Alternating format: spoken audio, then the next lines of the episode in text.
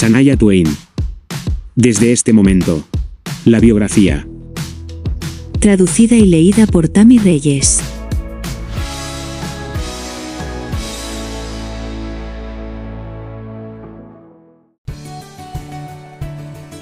Episodio 26. The Woman in Me triunfa.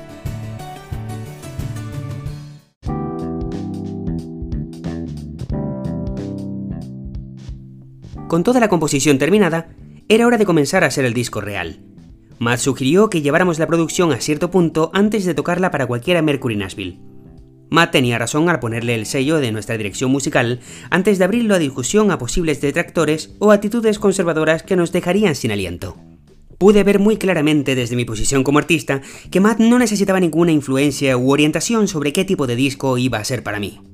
Las sesiones de escucha con el personal del sello durante varios puntos del proceso de grabación eran comunes entonces, para asegurarse de que sintieran que el disco encajaba dentro de algún tipo de margen aceptable que funcionara para el género. Ese tipo de restricción artística era exactamente lo que Matt y yo tratábamos de evitar. No tenía experiencia en el mundo de hacer discos, pero estaba tan en sintonía con la convicción de Mood de no hacer necesariamente un disco de un género específico, sino de hacer un gran disco, punto. Nuestra idea era crear algo único, diferente a cualquier otra cosa, algo que resistiría la prueba del tiempo, música innovadora a la que los oyentes volverían la cabeza cuando lo escucharan por primera vez. Esta era la forma en que Matt veía hacer un disco, y se me contagió, la convicción personal necesaria para respaldar sus propias ideas creativas requirió agallas. Nunca vi a Matt vacilar por la presión externa, y lo admiré. Me sentí protegido como artista viendo que mi productor se aseguraría de que mi disco fuera lo mejor posible antes de que alguien más lo tuviera en sus manos.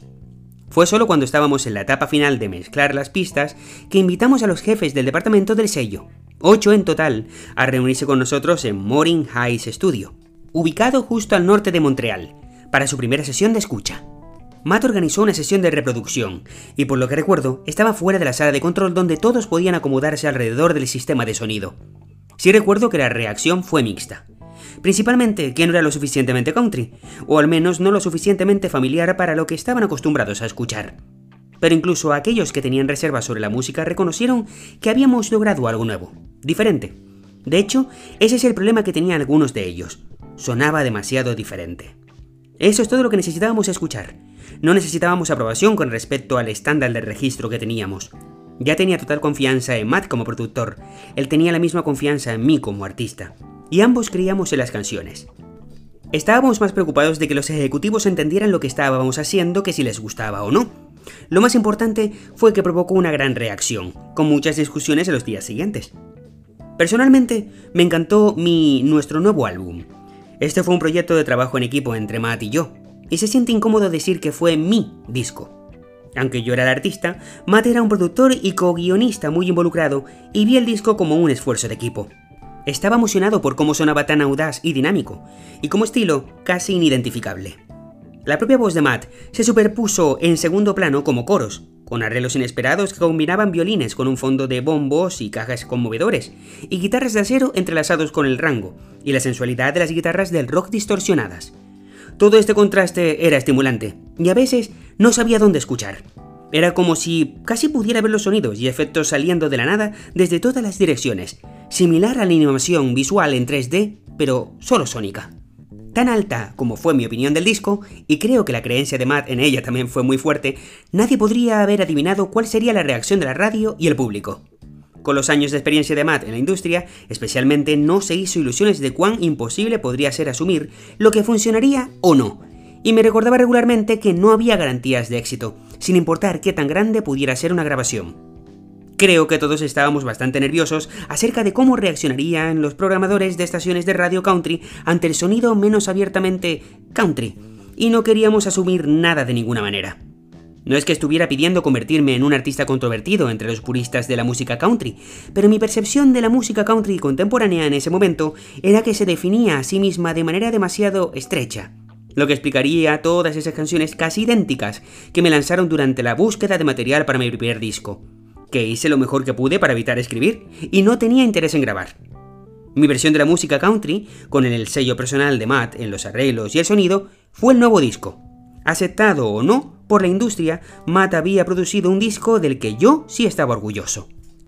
Al final, Luke Lewis se arriesgó y decidió dar una oportunidad a The Woman in Me, sin importar las reservas o las preocupaciones de los demás. De hecho, él era más optimista sobre su recepción que yo.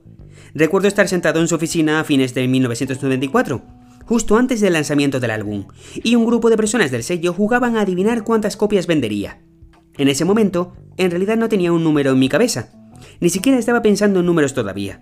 Más tarde, aunque todavía estaban las primeras etapas del lanzamiento del álbum, aunque mostraba emocionantes y posibilidades de ser un éxito de ventas, Luke me llamó a mi casa, en el norte del estado de Nueva York, desde su oficina en Nashville, para compartir su visión del potencial del disco.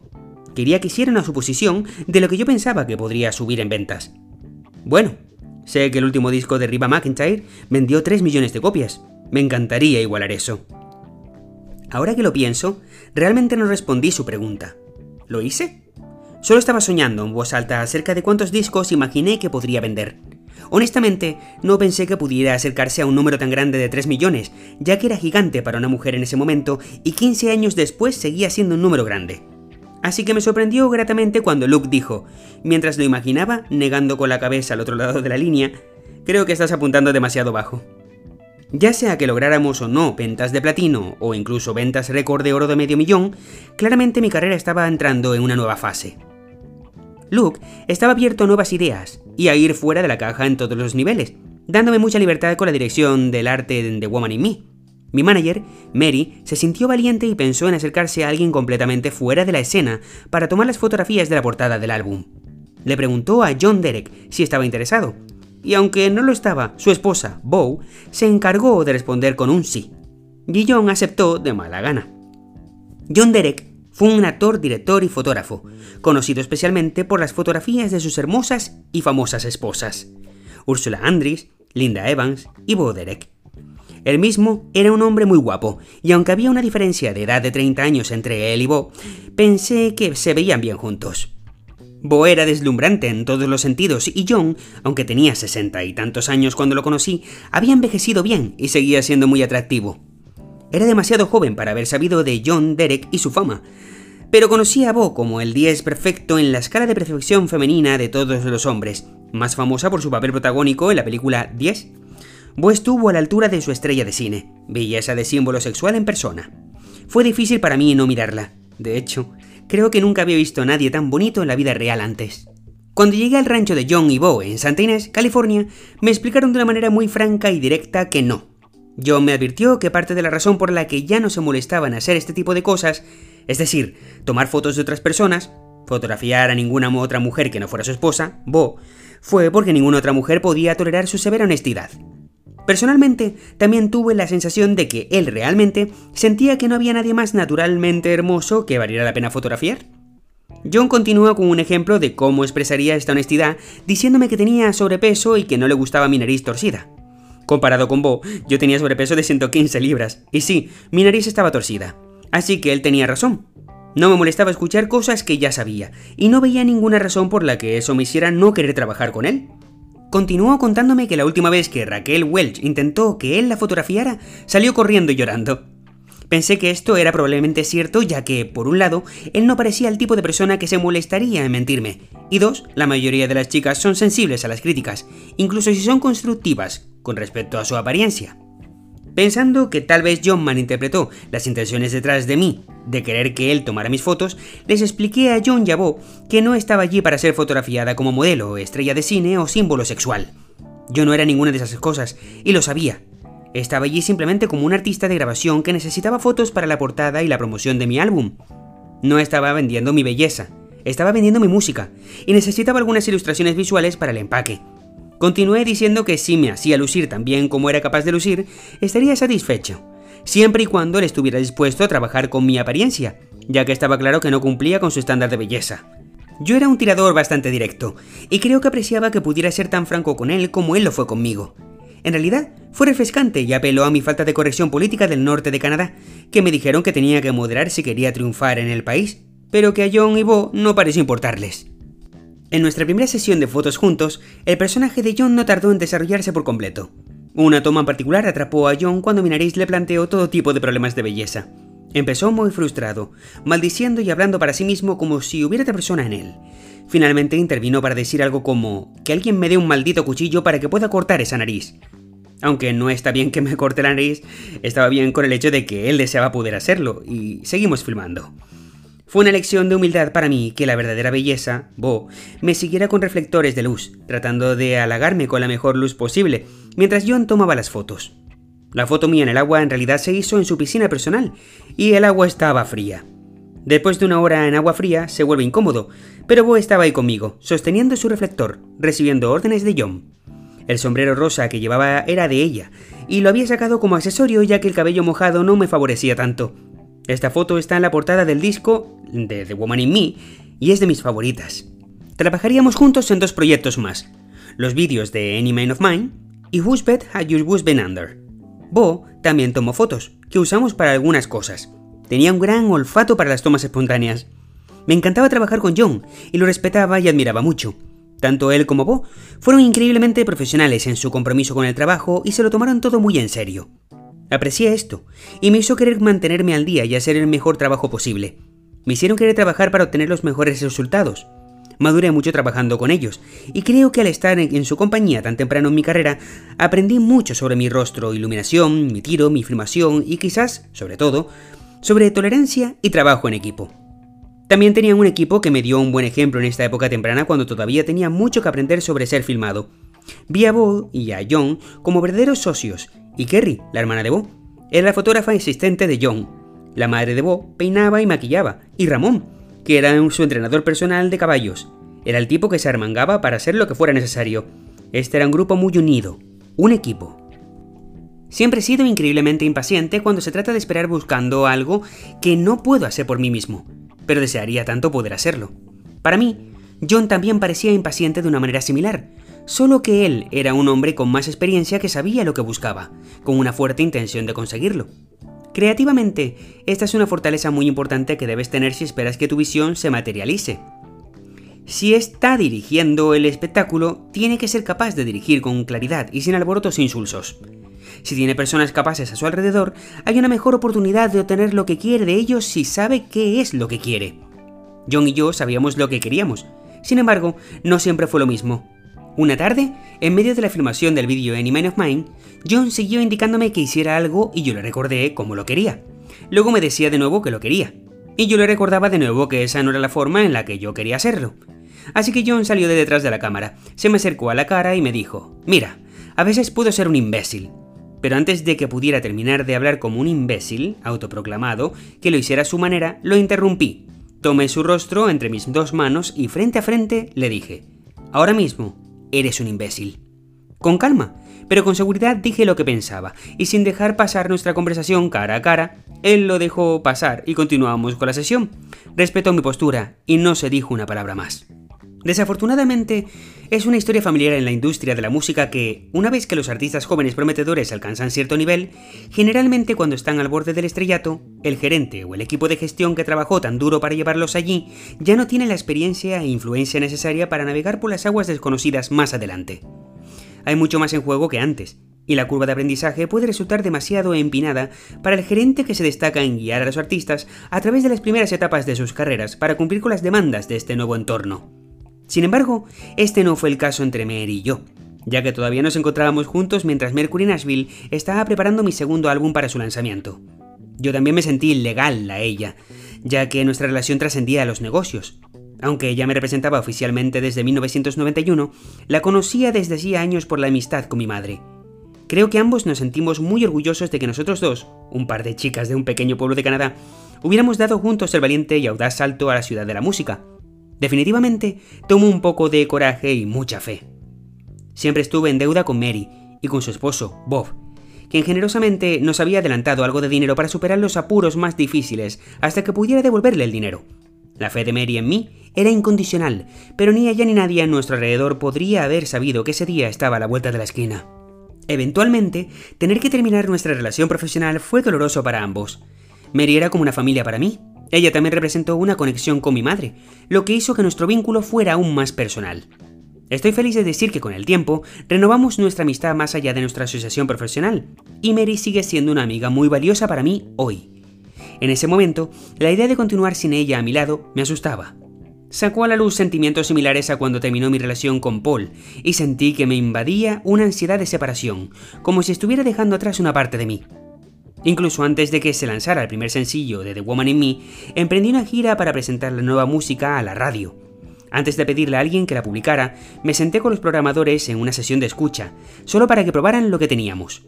Algunas estaciones estaban lo suficientemente abiertas como para ponerme en una entrevista en vivo o incluso tocar una de las canciones. Yo estaba representando la nueva música en lo que parecía ser la primera línea, mientras Matt y el sello esperaban pacientemente los informes de cómo iba todo al final de cada día. Me reunía a todas las horas del día con los programadores de la radio, uno tras otro, que en algunos casos ni siquiera querían escuchar la música debido a la participación de Matt, y otros que eran grandes rockeros que habían hecho girar muchos de los ACDC y Def Leppard que grabaron en el pasado en estaciones anteriores, así que me recibieron con los brazos abiertos. Fue una experiencia de calor y frío, no había nada seguro sobre cómo irían las cosas desde ese periodo promocional previo al lanzamiento del sencillo. Fue agotador mantener mi energía y mi corazón a través de las respuestas de amor-odio al nuevo disco, y me estaba molestando que las instituciones de la industria pudieran incluso interponerse entre un artista y el público que con el paso del tiempo la resistencia crecía. Dado que Internet aún no formaba parte de los principales medios de comunicación públicos, la radio pudo controlar en gran medida lo que escuchaban sus oyentes locales. Este tipo de monopolio podría acabar con un disco, si ese fuera el efecto deseado. En lugar de ser dictado, sentí firmemente que el público debería poder decidir por sí mismo lo que quiere y no quiere escuchar. Any Man of Mine era la canción del álbum que más ansiaba poner en la radio durante el periodo de la gira promocional, y era igualmente la que más me preocupaba que me rechazaran, debido a su giro radical de combinación de rock y country. Durante la gira introductoria de The Woman in Me, toqué principalmente una selección de tres canciones para los programadores. Any Mind of Mine, Whose Bed Have Your Boots Been Under y If You're Not In It For Love, I'm Not Here. Si respondían bien, tocaría You Win My Love y The Woman in Me. Mi elección para el primer sencillo del álbum fue Any Mind of Mine, pero era cierto que los programadores mostraban reacciones encontradas y la compañía discográfica se sintió más segura yendo con más sabor country de Boots. Quería golpearlos entre los ojos con la verdadera mezcla de géneros que sentía que mejor representaba quién era realmente la variedad de influencias musicales de la infancia que habían dado forma a mi gusto personal como cantautor. Sin embargo, ahora estoy de acuerdo en que probablemente era mejor calentar con Boots. De modo que si al público le gustaba lo que escuchaba y quería más, tendríamos menos riesgo de perder la oportunidad de Any of Mine, de alcanzar su máximo potencial. Este fue un momento muy emocionante para todos los involucrados, ya que podíamos sentir la fricción detrás de la escena, pero al mismo tiempo una conmoción positiva similar a un zumbido, hizo que fuera difícil tomar decisiones sobre el orden del lanzamiento de los sencillos, ya que era demasiado pronto y todo lo que teníamos que seguir era la radio, y era como si estuvieran casi divididos y confundidos como un todo. Cuando 1994 se convirtió en 1995, Matt y yo celebramos tres veces en cinco días, comenzando con nuestro primer aniversario de bodas el 28 de diciembre. Nos mudamos a una propiedad privada en un lago en el área de St. Regis Falls, Nueva York, donde la nieve fue abundante durante las vacaciones. Dos días después del año nuevo, Polygram lanzó el sencillo del adelanto de The Woman in Me, uno de los números más directos y engañosos, Whose Bed Have Your Boots Been Under. Era una de las canciones con verdadero sonido country del CD, aunque todavía bombeando con la producción de energía y capas de la firma de Matt. Boots, como siempre me refiero a ella, me había llegado durante mi época en la cabaña de arbustos junto al río. Diez de las doce canciones del disco eran de Shania Twain y Robert John Matt Lang, los otros dos eran composiciones solistas de cada uno de nosotros. Qué contraste con mi primer álbum, que contenía solo una mía y un esfuerzo de colaboración externo. Matt me había liberado del compositor y artista que realmente era, y no podría haber estado más satisfecho. Whose Bed Have Your Boots Been Under pasaría un total de 7 meses en la cima de las listas country de Billboard, pero no desde el momento 1. De hecho, las ventas fueron modestas al principio, Parecía que Boots se detendría varias veces debido a que la resistencia de los guardianes de la industria, que se quejaban de que la música estaba demasiado afuera y que no estuvo mucho tiempo en el country, estaba logrando bloquear la conexión entre el artista y el público. Los oyentes no me escuchaban porque gran parte de la radio no me escuchaba. Aquí es donde los programadores y consultores de radio hacen elecciones para el público, deciden lo que escuchan y le quitan la decisión al oyente no exponiéndolo lo suficiente como para formar opiniones y demandas propias. Se mata la democracia, y la elección se basa en la industria y ya no en el pueblo. Estaba frustrado y sorprendido por la falta de control que tenía el oyente. No creo que las estaciones que se negaron a reproducir mi disco se resistieran tanto a mí personalmente, sino más bien a los cambios en el estilo de música country que preferían. Este nuevo sonido, que era tan diferente, simplemente les parecía extraño, y escuché comentarios en ese sentido con bastante frecuencia. Me dolieron estas opiniones, tomándolas como algo personal.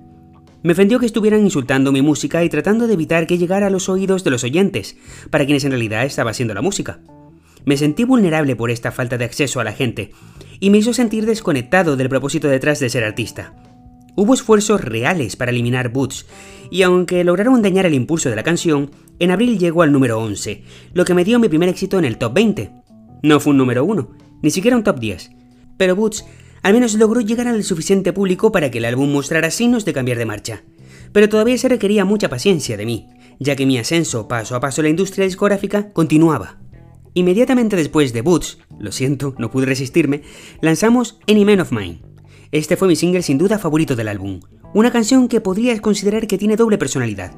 Fue especialmente mágico ver a este unirse en el estudio. Por mucho que amaba a Matt como mi esposo, es posible que lo admirara aún más por la forma única en que trabajaba su mente musical.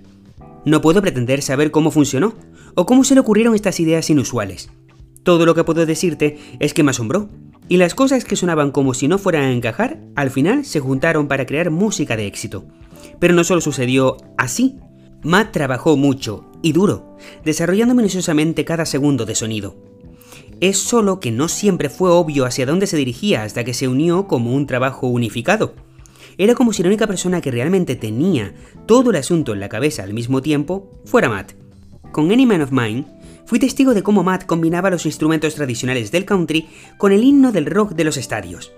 Las voces ásperas y guturales puntuaron mi propio fraseo vocal, y el cambio de un ritmo que recuerda a We Will Rock You de Queen a un estribillo al estilo occidental, que casi sonaba como si viniera de otra canción. Funcionó totalmente. Este arreglo contrastante de estilos que Matt reunió me hizo enloquecer de curiosidad por ver cómo reaccionarían los oyentes la primera vez que lo escucharan. Estaba arrastrándome fuera de mi piel con emoción para compartirlo. En julio de 1995, Any Man of Mine llegó al número uno en la lista de ventas de sencillos country de Billboard, donde permaneció 10 semanas. Fue el primer sencillo número uno en esa lista por un no estadounidense desde Now and Forever de Anne Murray en 1966, y fue mi primer éxito cruzado en el top 40 en las listas pop. Hola, si has llegado hasta aquí, déjame agradecerte que hayas compartido tu tiempo conmigo escuchando este podcast. Recuerda que existe una cuenta de Instagram en la que podrás opinar, consultar y conocer detalles sobre la biografía de este artista.